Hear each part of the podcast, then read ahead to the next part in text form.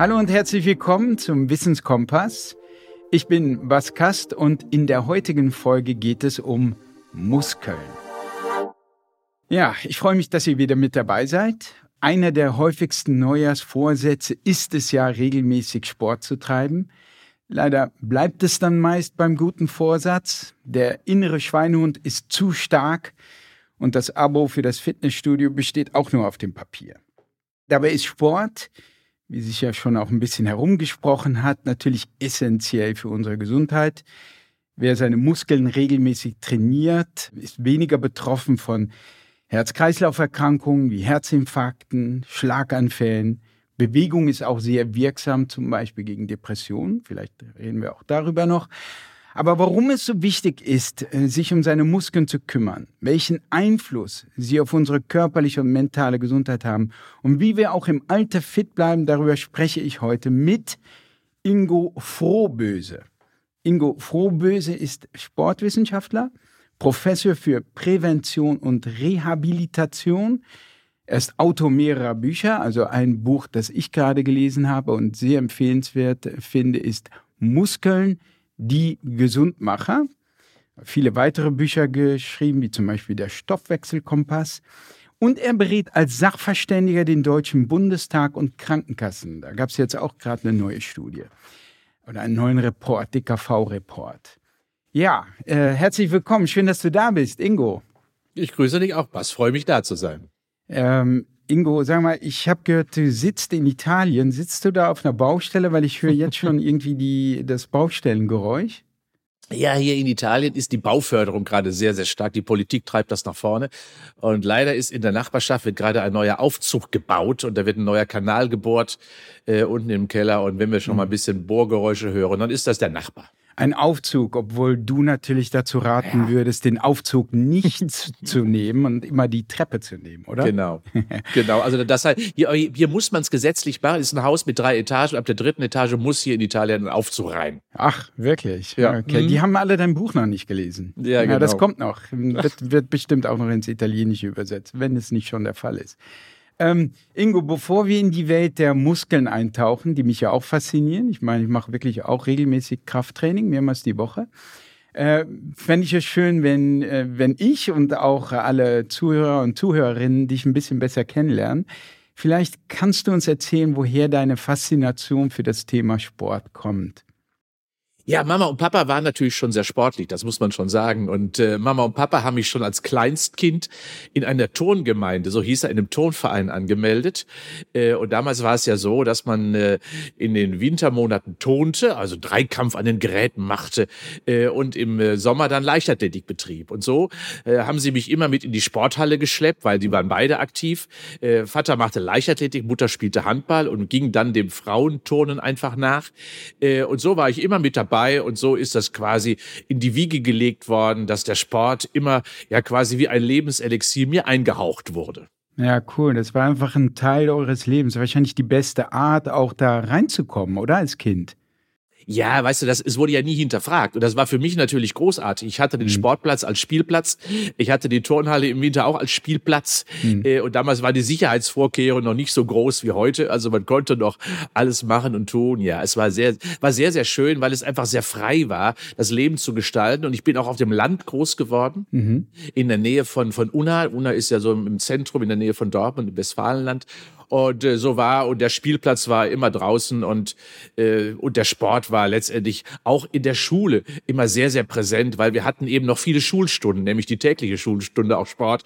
Insofern war immer er mit dabei. Und hast du da so als Kind schon so ein bisschen entdeckt, was dir liegt? Welche Sportarten? Ja, also Kinder sind ja, und da bin ich ja nie anders. Kinder wollen ja immer gewinnen. Also ich wollte immer schon besser sein als andere. Und äh, das äh, habe ich natürlich auch sehr früh erfahren, indem ich an Wettkämpfen teilgenommen. Das war ja üblich. Und ja, das war, hat mir auch Spaß gemacht, weil wenn du weißt ja selber, wenn du Erfolge hast, dann ist das äh, einfach doch sehr spaßbringend. Ja, und die Leichtathletik war allein deswegen, weil ich immer schnell laufen konnte. In der Grundschule, weißt du, da war immer unser, unser Pausenlauf, der ging immer aus der Klasse und in der Mitte stand ein eine Eiche mitten auf dem Schulplatz, mhm. äh, auf dem Schulhof.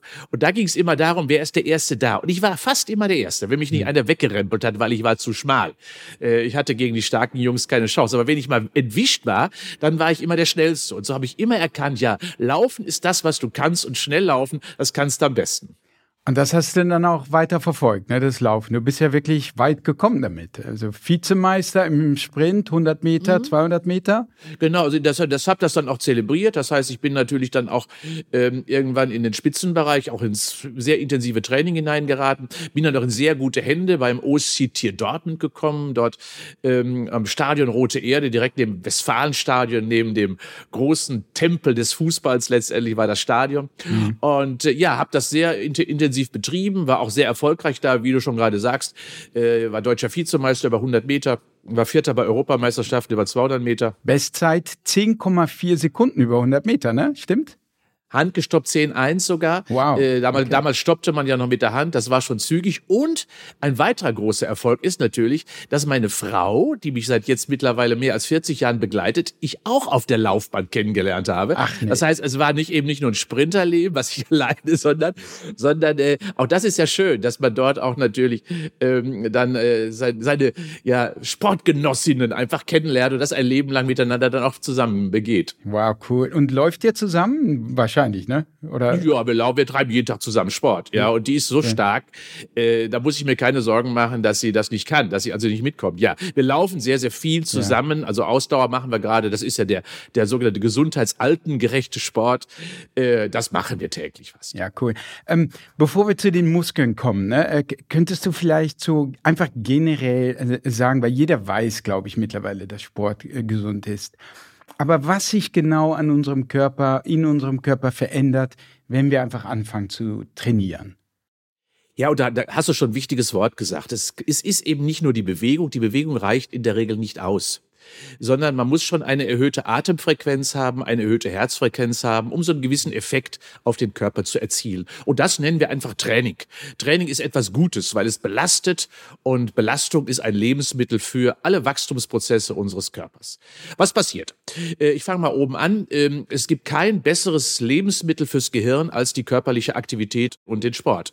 Warum? Weil dadurch neue Zellen entstehen, neue Nervenzellen entstehen, Verbindungen zwischen Nervenzellen entstehen. Das ist viel besser als Sudoku oder Kreuzworträtsel, wo ich ja nur rezitiere oder also quasi immer nur wiederhole und ein Spezialist äh, im Fluss mit vier Buchstaben werde. Aber bei fünf Buchstaben scheitere ich schon.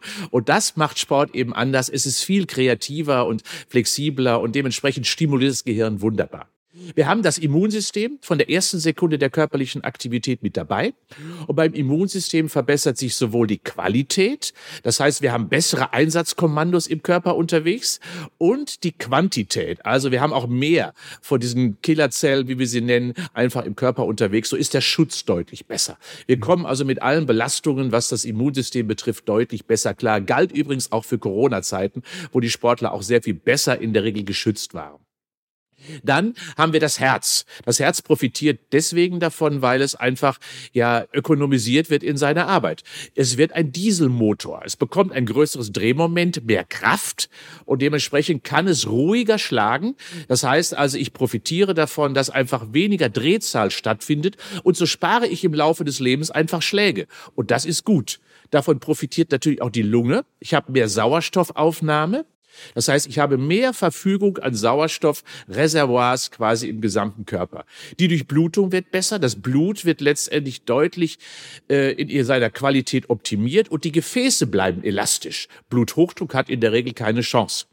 Stoffwechsel, Verbesserung des Fettstoffwechsels, also Cholesterin ist ja einer der wichtigsten ja, Baustoffe und Energieträger unseres Körpers, die Triglyceride auch. So werden Fettsäuren verbrannt durch körperliche Aktivität und natürlich der Zuckerverbrenner Muskulatur ist immer mit dabei äh, und dementsprechend hat auch Diabetes keine Chance. Bewegung trainiert auch die Gelenke, ernährt Gelenke weil Bewegung ist letztendlich gerade für die Knochen und die Knorpelsysteme quasi das Lebenselixier, weil sie brauchen körperliche Aktivität, weil sie nicht durchblutet sind. Und wenn sie nicht durchblutet sind, muss man quasi über Reize von außen dafür sorgen, dass der Stoffwechsel von Knochen und äh, Knorpelstrukturen sich einfach erhöht.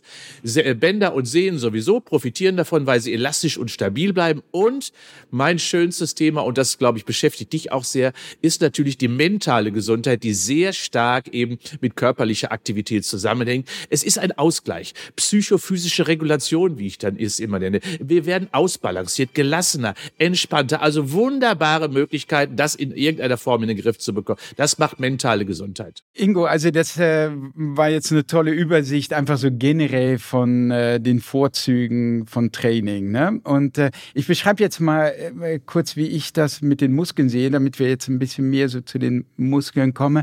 Nämlich, dass äh, als ich so anfing mit dem Training als Jugendlicher, hieß es immer so im Mainstream und korrigiere mich, wenn ich da falsch liege, Ausdauer, Ausdauer, Ausdauer. Yeah. Das war mhm. so das Elixier. Und mhm. eigentlich hatten so die, ähm, die Leute in den Fitnessstudio, die Bodybuilder, das war fast so ein bisschen so äh, despektierlich von wegen, ach, die mhm. machen das aus Eitelkeit. Wahrscheinlich ist es sogar eher schädlich für den Körper. Und dieses Bild ne, von den, den Ausdauer ist super, aber Muskeln, ja, ist nicht so wichtig oder tendenziell sogar äh, geht es um, nur um Eitelkeit. Das hat sich in meiner Wahrnehmung in den letzten Jahren kräftig gewandelt. Ne? Und ja. äh, ich frage mich, stimmt das erstmal so? Würdest du das auch so unterschreiben äh, als Trend? Und, und woher kommt so ein Wandel? Also grundsätzlich hast du recht. Wir Deutschen sind ein Herz-Kreislauf-Land.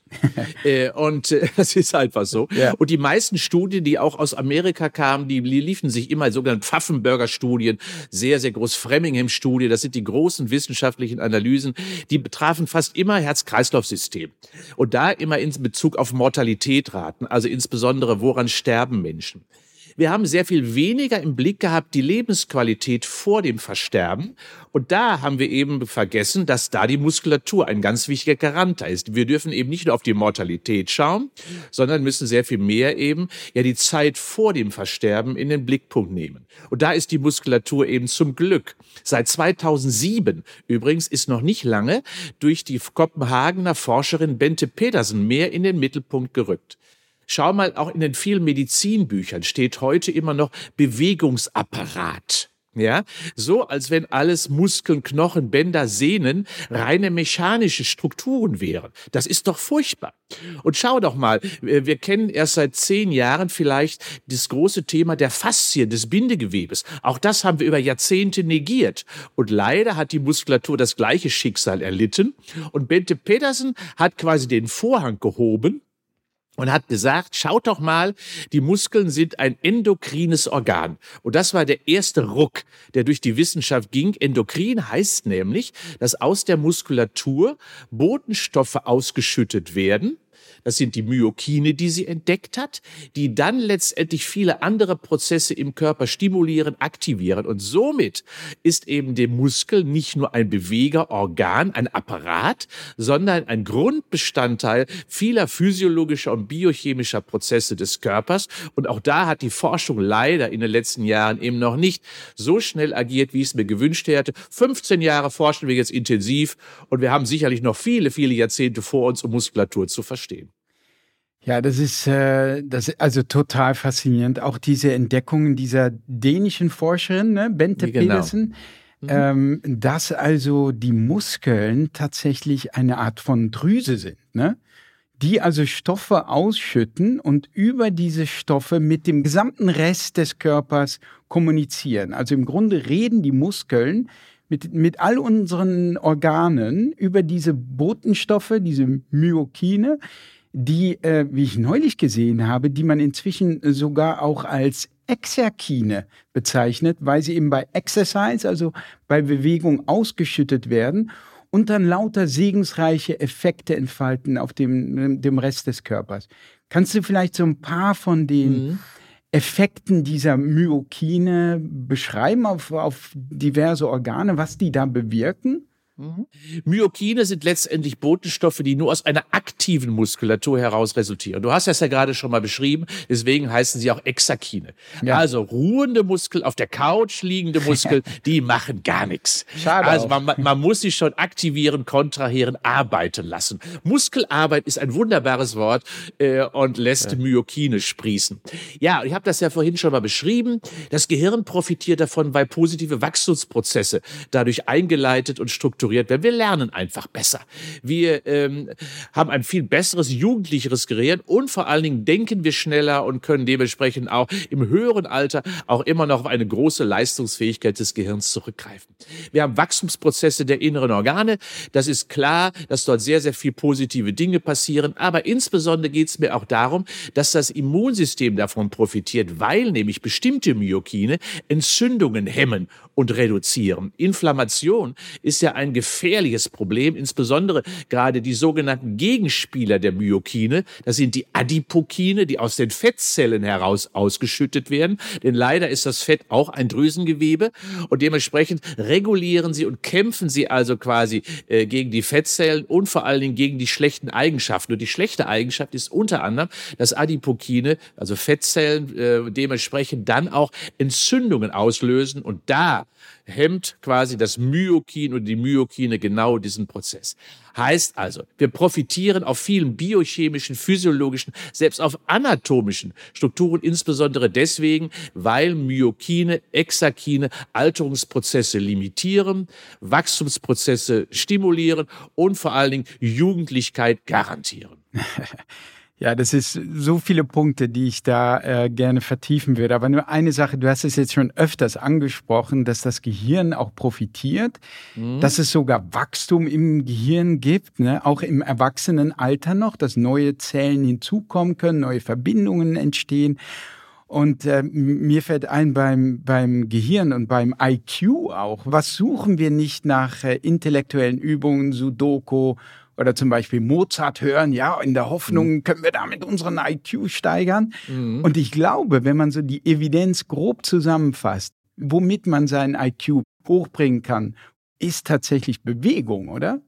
Äh, wir wissen ja, dass Kinder insbesondere, und damit beginnen wir ja nun mal, mit einem Wackelpudding an Gehirn geboren werden. Da ist dann noch nicht viel strukturiert, ausdifferenziert. Und genau das passiert in den ersten sechs Lebensjahren, ja, in dem das Gehirn sich ausdifferenziert deswegen, weil Kind unterwegs ist, krabbelt, dreht, rollt, hüpft, springt, fällt. All das ist genau das, was Kind in ihrem Wachstum quasi benötigt, um Gehirnleistung zu entwickeln.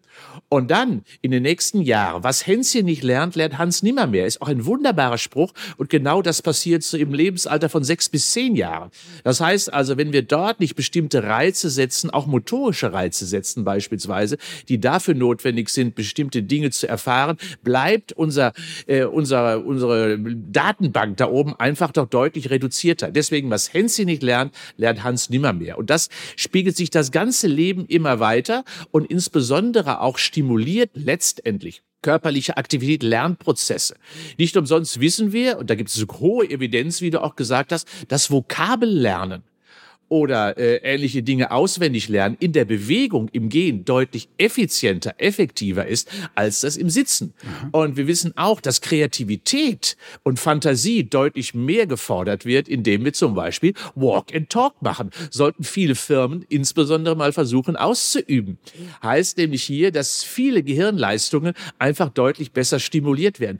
Eine Ursache ist unter anderem, dass selbst bei einem Spaziergang die Durchblutung im Gehirn um 30 30 Prozent gesteigert wird. Mhm. Und das wissen wir doch alle. Sauerstoff ist Leben. Durchblutung braucht das Gehirn, um Wachstumsprozesse, aber letztendlich auch, um Leistung zu erbringen. Also einen besseren Grund, sich zu bewegen, als frisch und jung zu bleiben im Gehirn, den gibt es in der Tat nicht. Ja, cool. Ähm, man bekommt geradezu Lust, wenn man dir zuhört, äh, rauszugehen an die frische Luft und einfach sich die Beine zu vertreten. Also ähm, Ganz toll. Ähm, das war jetzt, äh, obwohl du immer wieder Praxis mit reinbringst, äh, das war viel jetzt so Hintergrund. Ähm, übrigens, äh, was die Muskeln betrifft, kann man ja auch ähm, noch viel, viel mehr in deinem wunderbaren Buch Muskeln, die Gesundmacher, das nochmal vertiefen. Ich würde gerne ein bisschen, denn diese Seite besprichst du ja auch ausführlich, in die Praxis kommen.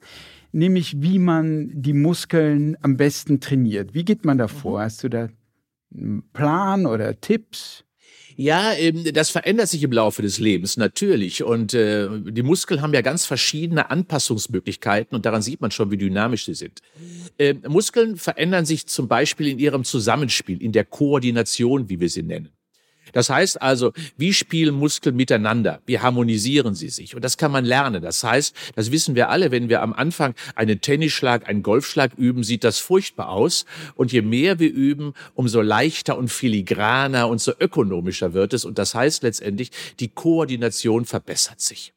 Zweitens, Muskeln werden zu einem Wahrnehmungsorgan. Auch das sind Anpassungsmöglichkeiten. Je mehr wir also Muskeln einsetzen, umso mehr spüren wir von ihnen. Heißt also, wir nehmen sehr viel mehr wahr. Wie ist sie kontrahiert? Ist sie verspannt? Ist sie angespannt?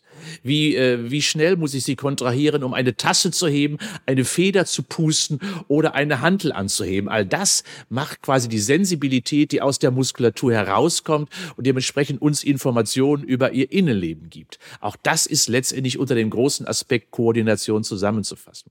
Muskeln können ihre Ausdauer verbessern, die Durchblutung Dementsprechend sind sie für längere Zeit einfach belastbarer, ermüdungswiderstandsfähiger. Wenn wir zum Beispiel eine Autofahrt machen, haben wir weniger Rückenschmerzen, weil die Muskulatur einfach länger, länger leistungsfähig ist beispielsweise und, und, und. Muskeln können wachsen im Volumen. Das heißt, sie können uns eine größere Masse geben, insbesondere dann wichtig, wenn wir es als Stoffwechselorgan betrachten, denn je mehr Masse, umso größer ist der Impact auf den Körper, umso größer ist die Bedeutung im Einfluss auf den Stoffwechsel und damit unter anderem auf den Energieverbrauch. Je mehr Masse ich davon habe, umso mehr Energie verbrenne ich einfach durch mehr Muskelmasse.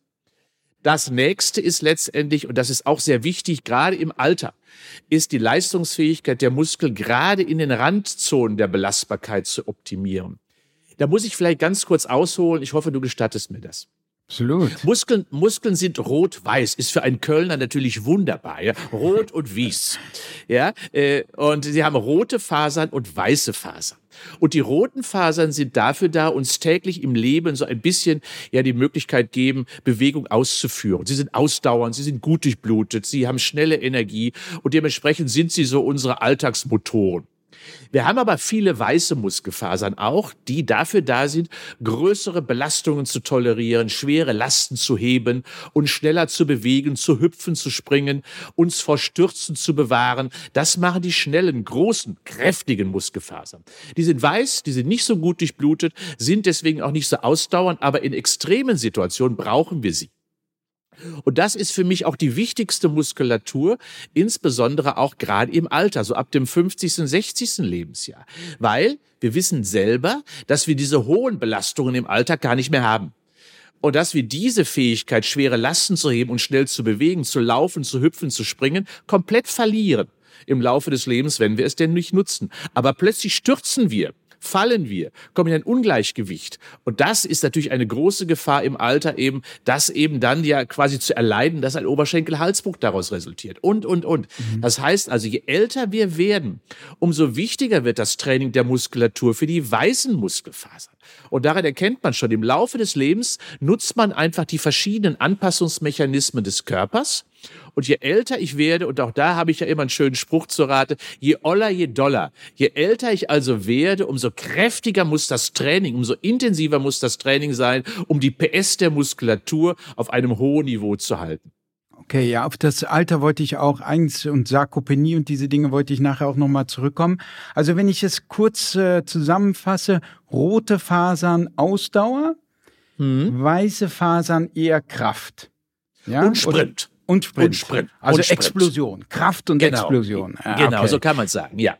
Okay, also die, die mögen wir jetzt besonders gerne. Und wenn ich jetzt die, wenn ich jetzt die trainieren will, schau, ich, ich war als 15-Jähriger an der Highschool. Ich habe dann Austausch gemacht nach Kalifornien und bin dort in der Highschool, nämlich gab es einen Fitnessraum und dann geht man da einfach rein und man guckt von den Jungs ab, wie man das so tut, ne? mit äh, drei Raps oder so oder wie vielen auch immer. Und ähm, man lernt, es ist ein bisschen, ja, man guckt das so ab, man kommt da rein und, äh, und vergisst dann irgendwie. Also ich habe heute vergessen, wie ist das für jemand, der noch nie Krafttraining gemacht hat? Wie fängt man da überhaupt an? Kannst du da was eine Empfehlung geben? das Allerwichtigste, dass ich erstmal ähm, die Muskulatur vorbereite auf das Training. Das heißt, ich entwickle Bewegungsqualität. Ich muss Übung lernen. Mhm. Das heißt also, ich muss den Muskel erstmal trainierbar machen. Und je besser die Bewegungsqualität ist, die Bewegungsausführung ist, umso weniger habe ich Probleme später, wenn ich im richtigen Training bin, wenn ich hohe Lasten nehme, dass die Bewegung falsch ist. Mhm. Das heißt also, ich fange, nehme ich mal das Thema Kniebeuge, ja? Da fange ich nicht mit Belastung an, sondern ich nehme mir einen Besenstiel und versuche die Bewegung erstmal auszuführen. Bedeutet also, ich lerne Bewegung. Und erst wenn ich diese gelernt habe, sauber auszuführen, das ist immer der Einstieg. Okay. Dann fange ich an, mit leichten Belastungen zu arbeiten. Und dann bereite ich erst immer mal die, die Ausdauer der Muskulatur vor, damit ich 10, 15 Wiederholungen ausführen kann, mit guter Bewegungsqualität. Und dann gehe ich an die Hanteln oder an die Gewichte und sage, okay, ja, jetzt kann ich starten. Das Gute an Gewichten insbesondere oder gerade auch an Maschinen, Bast, ist, dass sie so ein bisschen gerade für Anfänger deswegen besser sind, weil sie eine große Sicherheit garantieren. Da wird mhm. die Bewegung geführt. Da kann ich nicht viel ausweichen. Ja, bei allen freien Bewegungen, die ich ja häufig so bei im Internet jetzt immer wieder sehe, ja, mach das oder das, äh, da habe ich nicht so eine große Sicherheit, dass ich die Bewegung richtig mache. Mhm. Und deswegen bin ich da gar nicht so ein großer Freund von, von den ganzen ähm, ja, vorgeturnten Videos, äh, die keine Gerätschaften beinhalten, weil eben die Sensibilität erst vorhanden sein muss. Wie mache ich die Bewegung richtig? Ich brauche eine Bewegungskompetenz. Und erst darauf aufbauen kann ich dann letztendlich auch so ein bisschen eine ja, Gewichtskompetenz entwickeln. Also, wenn ich das richtig zusammenfasse, einerseits so ein bisschen mit dem eigenen Körpergewicht, noch nicht mit Gewichten, sondern die Übungen erstmal korrekt ausführen. Genau. Könnten dazu zum Beispiel auch Liegestütze gehören, weil die sind ja schon ziemlich anspruchsvoll die sind ziemlich anspruchsvoll, aber wir haben ja, wir haben ja letztendlich sechs große Muskelgruppen. Bei den Waden mache ich einen Zehenstand, Hochzehenstand. Mhm. Ja, stelle ich mich hinter den Stuhl, gehe auf die Zehenspitzen, gehe wieder runter, kann ich mich selber kontrollieren. Vielleicht mache ich es mit einem Partner, mit einem Freund, mit einer Freundin, der immer wieder sagt, das machst du richtig. Das zweite ist die Kniebeuge. Da kann ich mir am Anfang eben, wie gesagt, zur Orientierung einen Stuhl nehmen, auf dem sitze ich, gehe hoch, gehe runter, gehe hoch, gehe runter und ahme quasi die Bewegung des Stuhles so nach, dass ich auf 90 Grad beuge und Knie Kniegelenk komme, dann stelle ich mich wieder hin, gehe wieder runter. Ähm, ganz einfache Orientierung oder ich schaue im Spiegel nach, wie mache ich das denn eigentlich? Und so groove ich mich da langsam rein. Gleiches gilt für Bauch- und Rückenmuskulatur und wie du sagst, der Liegestütz ist sowieso für Armmuskulatur und Schultermuskulatur der Klassiker. Nicht umsonst wird er immer noch so ausgeübt, gibt ja verschiedenste Varianten bezogen auf den jeweiligen Einbezug einer Muskelgruppe. Ja, ich muss es aber beherrschen, weil auch da sacken viele gerade so im Bereich der Lendenwirbelsäule durch weil sie im Hintern nicht stabil bleiben. Aber das kann man ja lernen. Deswegen ist Beobachtung ganz gut. Immer sollte ich jemanden vielleicht an der Seite haben, wenn ich freie Übungen mache, der schon ein bisschen weiß, wie es denn geht. Ja, also ich mache erstmal ohne Gewichte genau. mit dem eigenen Körper. Dann als zweiten Schritt könnte man sich äh, Maschinen nähern, weil die einen gut führen und genau. man die Bewegung nicht, äh, nicht so schnell falsch machen kann. Und dann als äh, drittes nehme ich an, könnte man dann auch anfangen mit freien Gewichten, oder? Genau. Dumbbells oder vielleicht sogar, genau. ich weiß nicht, was du von Kettle, Kettlebells, ja. Freihantel, genau. Das, Kettlebell, das ist also nur ist zu, zu verdeutlichen, ist eine Kugelhantel. Ähm, genau. die kann man, äh, kann man im Internet einfach bestellen in verschiedenen Gewichten. Ne? Und ich trainiere mhm. selber auch gerne damit. Ähm, ja. Also, also genauso richtig. Erst, erst Bewegung lernen, dann äh, Muskel aufbauen, das Defizit beheben sozusagen. Und wenn das Defizit behoben ist, dann geht man so langsam dran und macht freies Training, dreidimensionales freies Training im Raum. Das ist dann die hohe Kunst, aber das ist das klassische Muskeltraining, wie ich es mir denn immer wünschen würde. Ja, und das klingt jetzt, äh, man, man nähert sich dem allmählich an und das klingt jetzt auch so ein bisschen mhm. nach sanft, ne? Ja, mach mal Kniebeugen und so. Aber wie du ja auch sehr deutlich in deinem Buch schreibst, es ist schon auch sehr, sehr wichtig, dann an die Grenzen zu gehen. Ne? Also wirklich an einen Punkt zu kommen, wo du denkst, wow, Jetzt kann ich im Grunde, die Übung wird jetzt richtig, richtig unangenehm. Die Muskeln lassen jetzt nach. Und dass du da sagst, jetzt mache ich noch zwei, äh, zwei Wiederholungen. Oder da ist der Punkt, wo das dann wirklich was bringt, oder? Muskeln müssen brennen, damit sie wachsen. Das brennen. ist meine Botschaft. Mhm. Brennen. Mhm. Und brennen, wir in Köln sagen ja Plümerant. Plümerant ist das, was du kennst, wenn du so in die dritte, vierte Etage gehst ein Treppenhaus, dann sind die Muskeln irgendwann plümerant, blau, sagt der Sportler, dann brennen sie. Dann merkt man, da ist sie energetisch leer und energetisch ausbelastet sollte sie sein. Das heißt, ich sollte, deswegen ist es erstmal so wichtig, Bewegungsqualität zu erarbeiten, weil wenn ich in das brennende Gefühl bin, dann bin ich müde und trotzdem muss die Bewegungsqualität gut sein.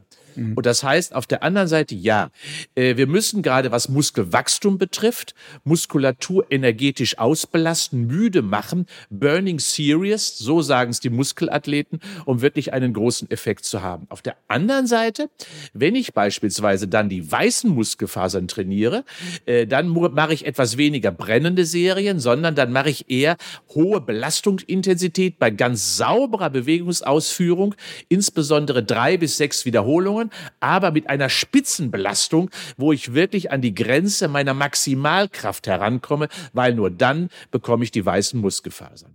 Also wirklich dann zu dem Punkt, wo ich im Grunde das Gewicht nicht mehr stemmen kann. Also Failure, wie man auf Englisch sagt, oder? Oder ja, das, geht das zu weit? Das ist schon fast zu weit. Okay.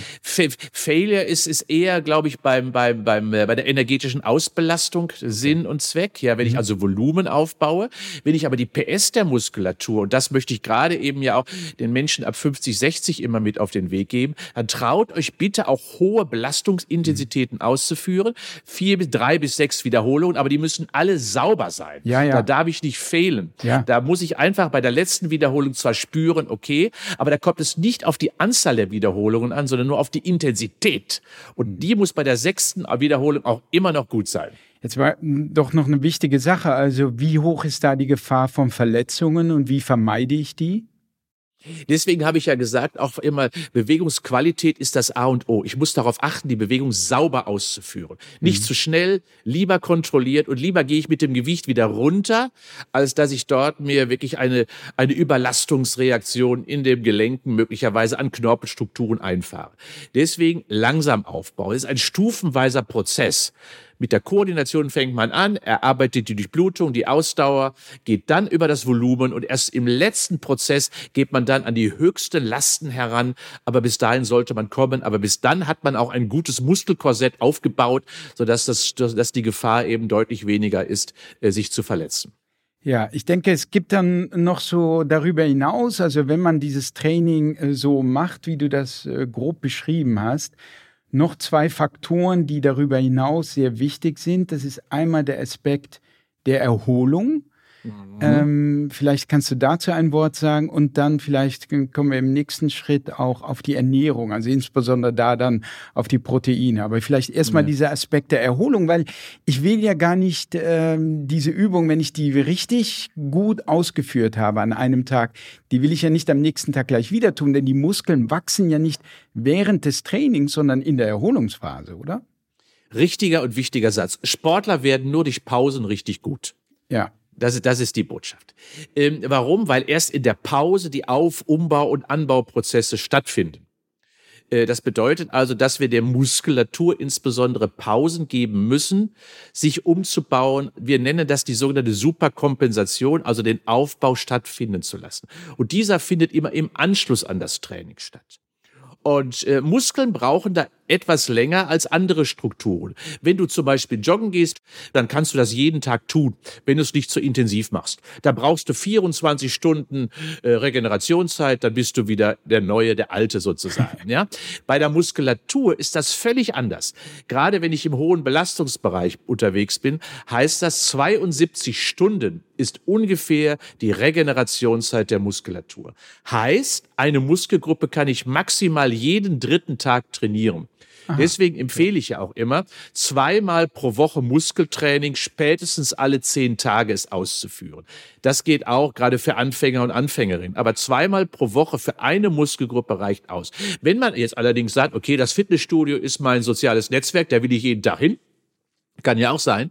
Dann macht man es anders. Dann äh, trainiert man einen Tag den Oberkörper, den anderen Tag den Unterkörper und am dritten Tag Bauch und Rücken. Und dann fängt man wieder von vorne an. Auch das ist möglich. Eine Muskelgruppe braucht 72 Stunden Pause nach dem Training. Mhm. Und ähm, der Ernährungsaspekt, also du schreibst ja auch ausführlicher ja. über Proteine, Eiweiß. Kannst du da so ein grobe Tipps geben, an denen ja. man sich orientieren kann? Auch ob man jetzt alle paar Stunden, was ja jetzt auch neu ist, mhm. äh, von vielen empfohlen, alle paar Stunden musst du so und so viel Protein essen. Mhm. Und auch was das wirklich konkret in Lebensmitteln heißt, also für mich an einem ja. Tag. Also Proteine sind ja nun wirklich ähm, das wichtigste Baumaterial des Körpers. Und ähm, wenn ich Muskel aufbauen möchte, muss ich zwei Dinge tun. Ich muss erstmal dem Muskel Energie geben. Das machen auch viele falsch. Weil viele immer denken, sie machen Muskeltraining, wollen dann abnehmen. Das geht aber nicht. Weil Muskulatur muss aufgebaut werden. Äh, und wenn ich da zu wenig Energie zuführe, ist das ein echtes Problem. Ich brauche ungefähr, erste Botschaft, 100 Kilokalorien mehr am Tag, um Muskulatur aufzubauen. Also habt bitte keine Angst davor, äh, dann, äh, wenn ihr etwas mehr esst, die Muskulatur benötigt das. Ich kann auch kein Haus bauen, ohne dass ich am Stromanschluss hänge. Äh, das zweite ist dann der Baustoff und das ist das Protein. Äh, die Proteine setzen sich ja aus Aminosäuren zusammen. Davon sind acht Aminosäuren, wir nennen sie essentiell. Äh, und diese essentiellen Aminosäuren sind ganz sehr bedeutsam, weil die meisten davon auch für den Muskelaufbau sehr wichtig sind. Deswegen ist es sehr bedeutsam, Varianten an Proteinquellen zu sich zu nehmen. Wir brauchen ungefähr so sagt die DGE, die Deutsche Gesellschaft für Ernährung, ein Gramm pro Kilogramm Körpergewicht pro Tag in Ruhe im weitesten Sinne.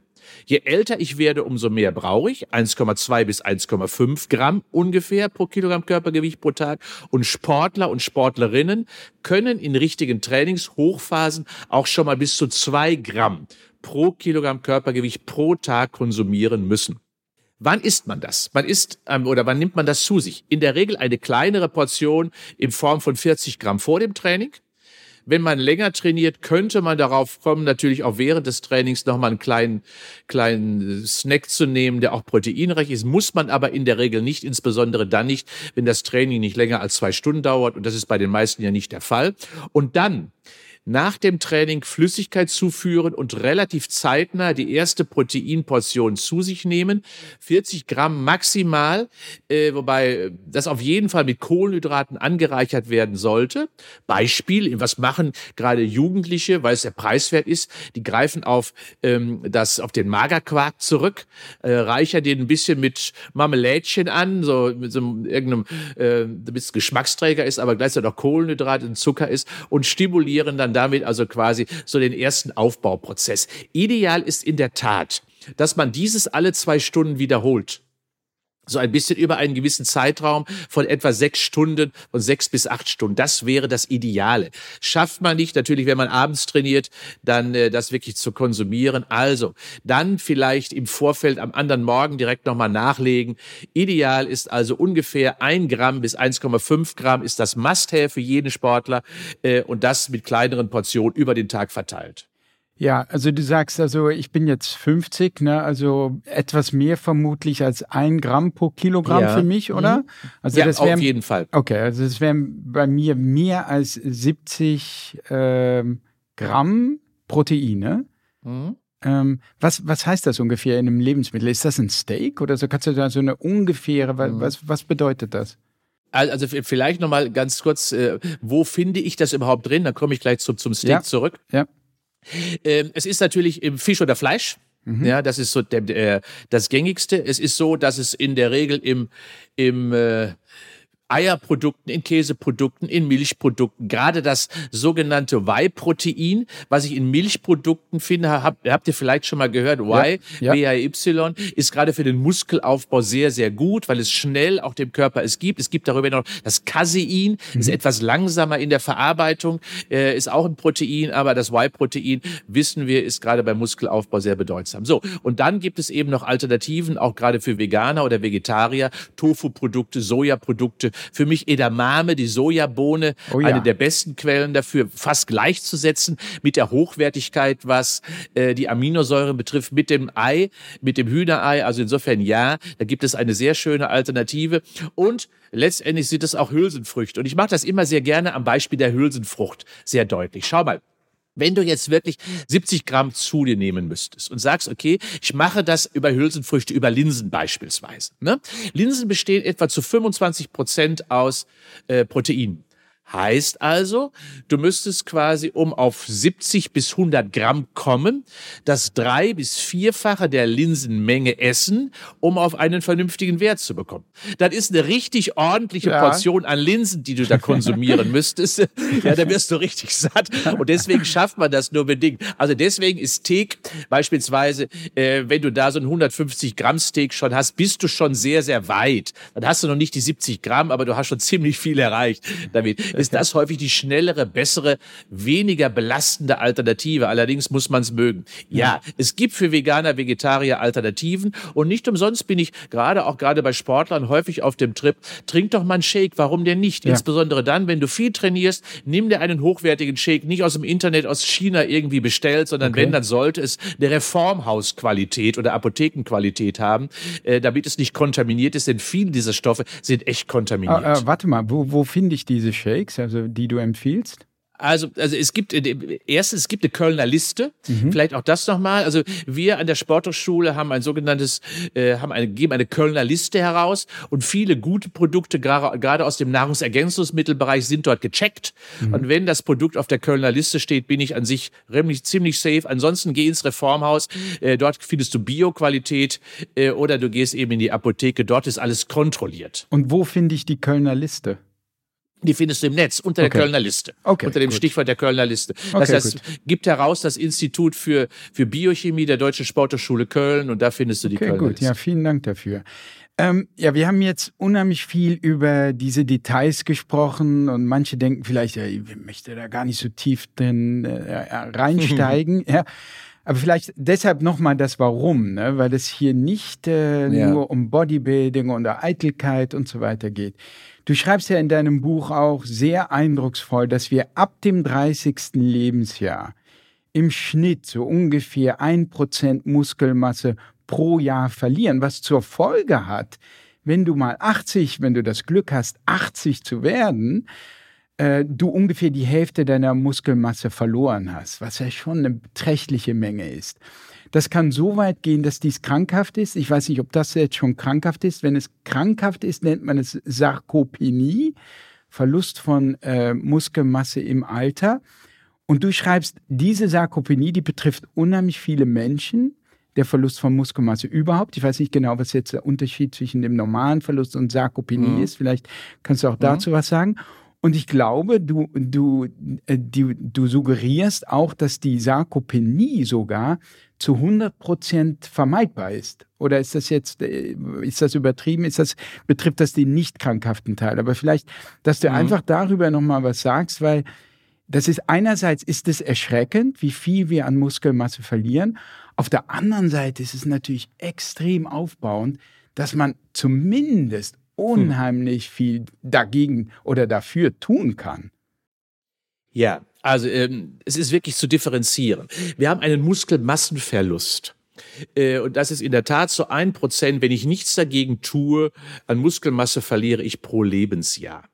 Äh, und das sieht man ja auf den Straßen.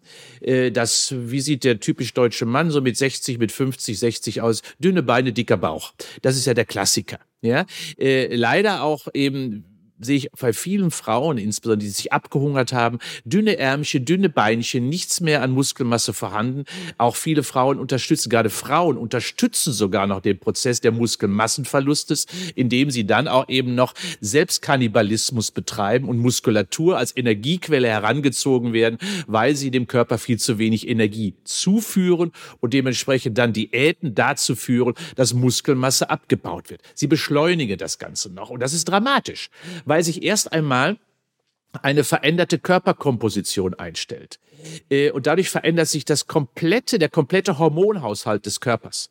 Das heißt, Männer haben deutlich weniger Testosteron. Okay, kann man noch mit leben mit 50, 60. Aber bei Frauen ist es insbesondere natürlich eine deutlich Intensivierung der Probleme durch die Wechseljahre, weil sie dadurch eben eine Körperkompositionsveränderung haben. Relativ betrachtet saust quasi, obgleich die Waage noch einigermaßen harmonisch ist, aber relativ betrachtet rauchst die Fettmasse nach oben und die Muskelmasse nach unten und dieses, beides endokrine Organe, haben natürlich einen Impact auf den Hormonstoffwechsel und dementsprechend intensiviert es leider für viele eben durch Eigenverschulden dann auch die Problematik der Wechseljahre, des Hormonhaushaltes.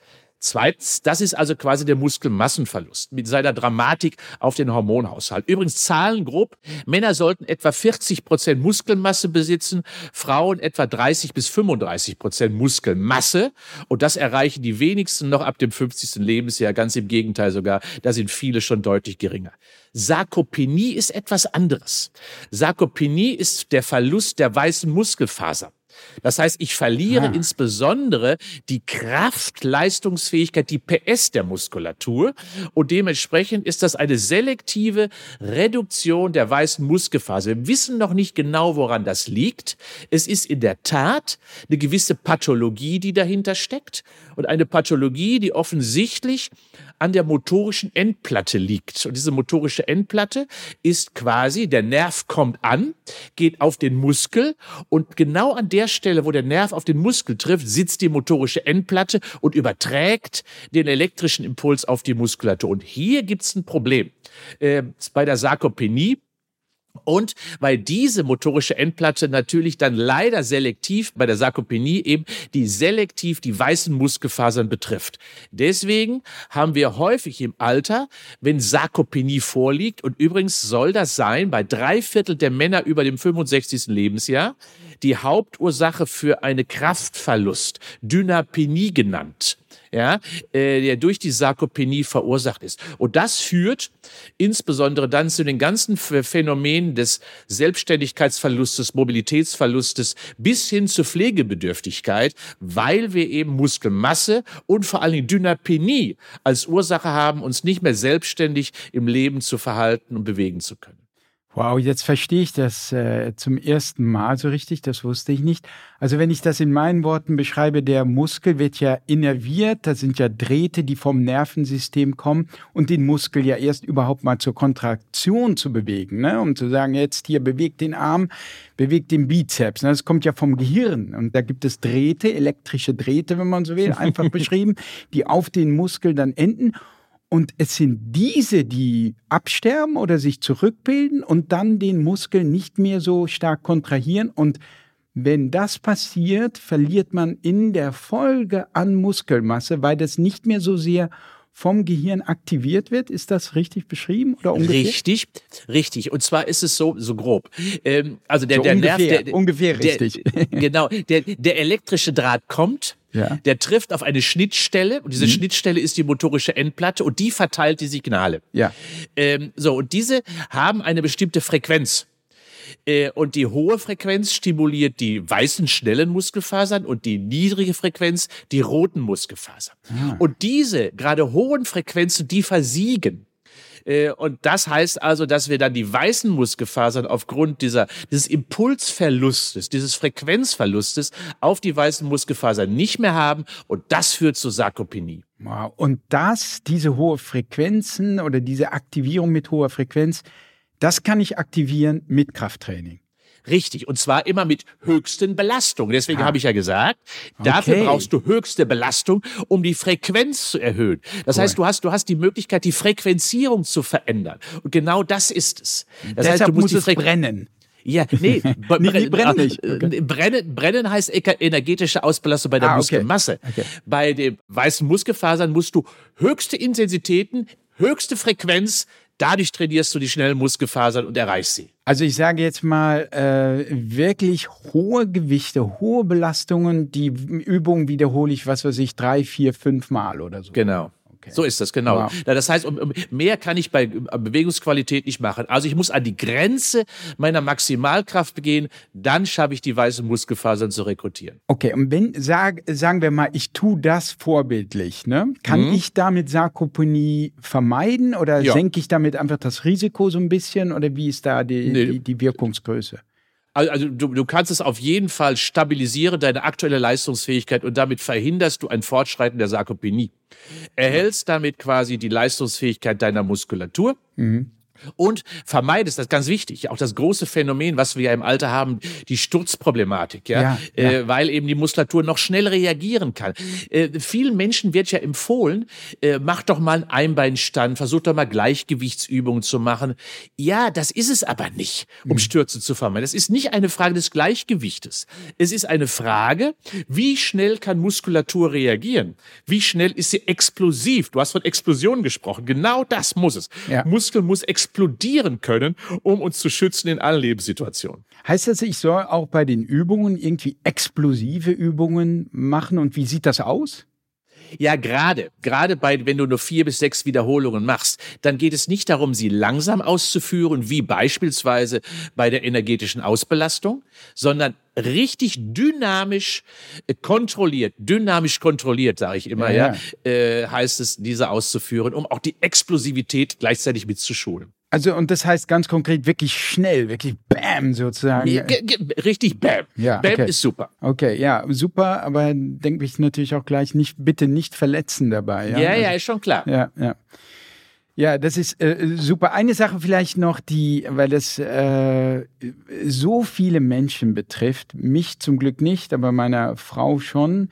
Rückenschmerzen. Da war ich mhm. jetzt äh, schon auch wirklich überrascht, dass du geschrieben hast, äh, ziemlich ausführlich, dass da so ein typisches äh, Training, typisches Bodybuilding, worüber wir jetzt auch gesprochen haben, äh, äh nicht unbedingt hilfreich ist, mhm. Äh, sondern hier geht es darum, die tiefen autochthonen Muskeln mhm. zu aktivieren.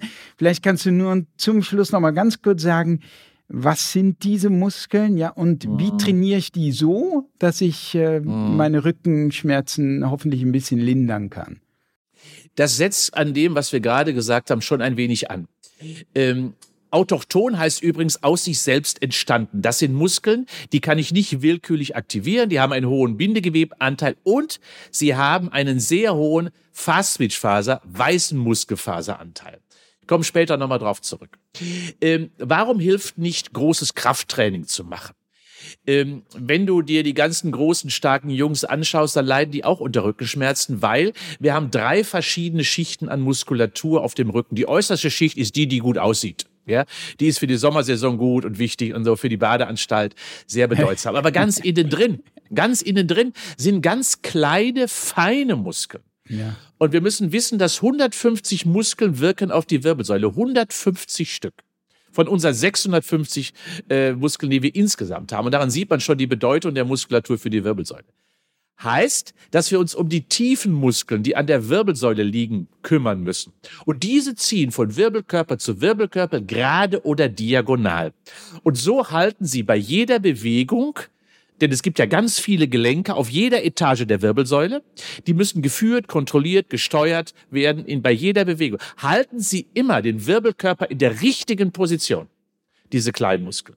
Und die sorgen für Stabilität. Segmentale Stabilität nennen wir das.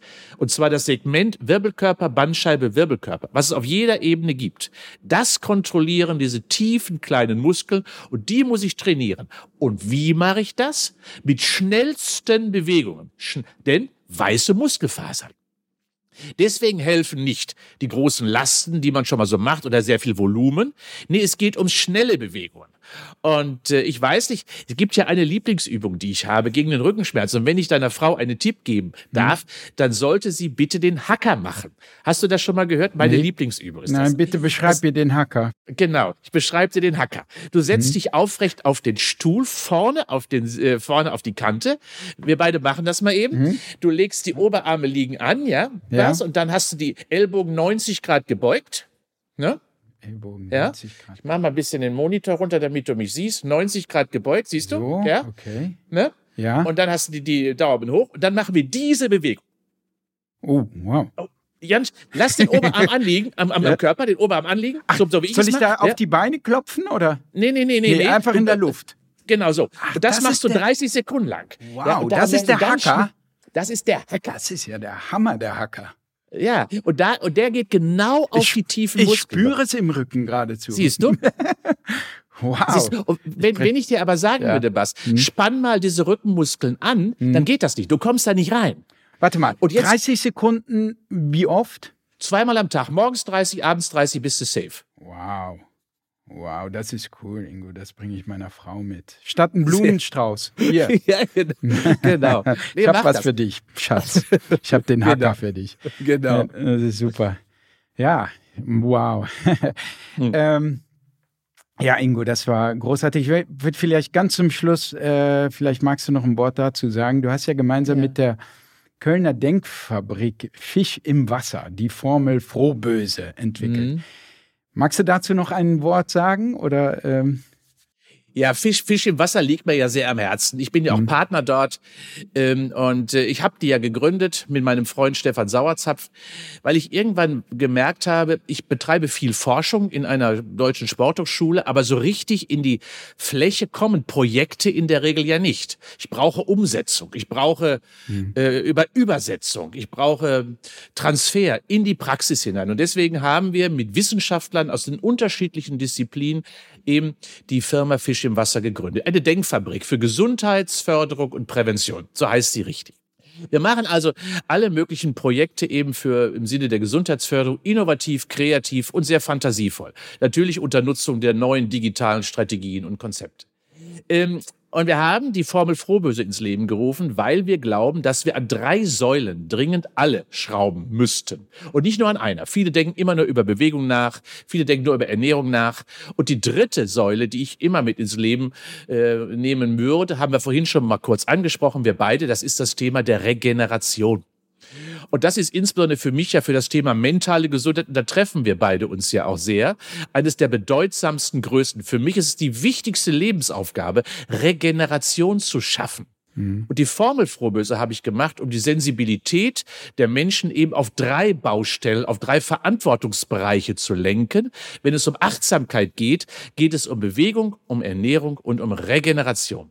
Bei Bewegung geht es darum, Ermüdungswiderstandsfähigkeit zu generieren und Wachstumsprozesse im Körper so zu stimulieren, dass Alterung verlangsamt wird. Bei der Ernährung geht es darum, dem Körper kulinarisch ausgewogen und genussvoll, kulturell geprägt, eben jene Baustoffe zu geben, die der Körper benötigt, um sämtliche biologischen Prozesse optimal ausführen zu können. Und bei der Regeneration geht es darum, dem Organismus die Zeit und die Muße zu geben, zu reparieren, zu restaurieren und zu renovieren. All das, was wir im Laufe des Tages verbraucht, genutzt und letztendlich zerstört haben. Und dieses heißt für mich, und das ist wirklich, glaube ich, auch gerade aktuell in der Zeit, das größte Problem, was wir haben. Ich sage immer, wir haben gerade kein Belastungsproblem, sondern wir haben ein Regenerationsproblem, weil wir da viel zu wenig Augenmerk drauf legen. Wir hauen uns genau die Phasen der Muße immer noch weiter mit anderen Dingen zu, die ja so wichtig geworden sind und verlieren uns dabei selbst. Und das ist alles zusammengefasst unter der Formel Frohböse. Gibt es auch einen YouTube-Kanal, der gleichnamig zu, könnt ihr alle mal reinschauen. YouTube-Kanal Formel Frohböse, rundherum um die Themen Bewegung, Ernährung und Regeneration alles zu finden. So gleich der Werbeblock. Ja, genau. Nee, großartig, Ingo. äh, vielen Dank. Das war echt super. Also ich äh, mir jetzt, du gerade äh, das erwähnt hast mit den weiteren Aspekten, sind mir auch gleich noch weitere Aspekte eingefallen, wie zum Beispiel, worüber wir gar nicht geredet haben, aber auch sehr wichtig, gerade auch im Alter. Dehnen haben wir gar nicht drüber geredet. Oder mhm. auch Balance zum Beispiel. Ne? Ein Stichwort Stürze und so weiter. Also ich glaube, wir müssen noch mal eine Folge machen. Ich habe noch viel zu erzählen. Okay. Noch, gerne, gerne, gerne. Und gerade auch das, das Thema Balance äh, darf man nicht nur körperlich betrachten, sondern mhm. psychophysische Balance. Durch Körperlichkeit psychische Balance herstellen und umgekehrt auch. Ja, das wow. Zusammenwirken ist so extremst bedeutsam. Ja, äh, das merken und wissen die meisten Menschen gar nicht. Also ich sehe schon, wir machen noch mal eine Folge, spätestens wenn da der Aufzug gebaut ist und die Baustelle genau. weg ist und dann schön in Ruhe noch mal eine Folge. Genau. Vielen Dank, das war ganz super. Vielen Dank, Ingo. Ja, das war es auch schon mit der heutigen Folge. Wer die erste Folge vom Wissenskompass noch nicht gehört hat, kann es gerne nachholen. Da spreche ich mit meinem Meditationslehrer Dr. Boris Bornemann über Stress und Meditation. Und auch auf die nächste Folge müsst ihr gar nicht so lange warten, denn jeden Montag erscheint eine kurze Episode, in der ich nochmal in das Thema der letzten Folge eintauche. Ich spreche über Dinge, die mich in dieser Folge besonders interessiert haben oder die mir zu kurz gekommen sind. In sieben Minuten machen wir da nochmal einen kleinen Deep Dive, egal ob es um eine aktuelle Studie zum Thema geht oder um praktische Tipps für euren Alltag. Und wenn ihr Fragen oder Feedback habt, dann schreibt mir gerne Mail an buzzcast.hellohealth.de. Also buzzcast ein Wort at hellohealth ein Wort.de. Wir hören uns am Montag wieder. Und bis dahin wünsche ich euch allen ein schönes Wochenende. Euer Bass.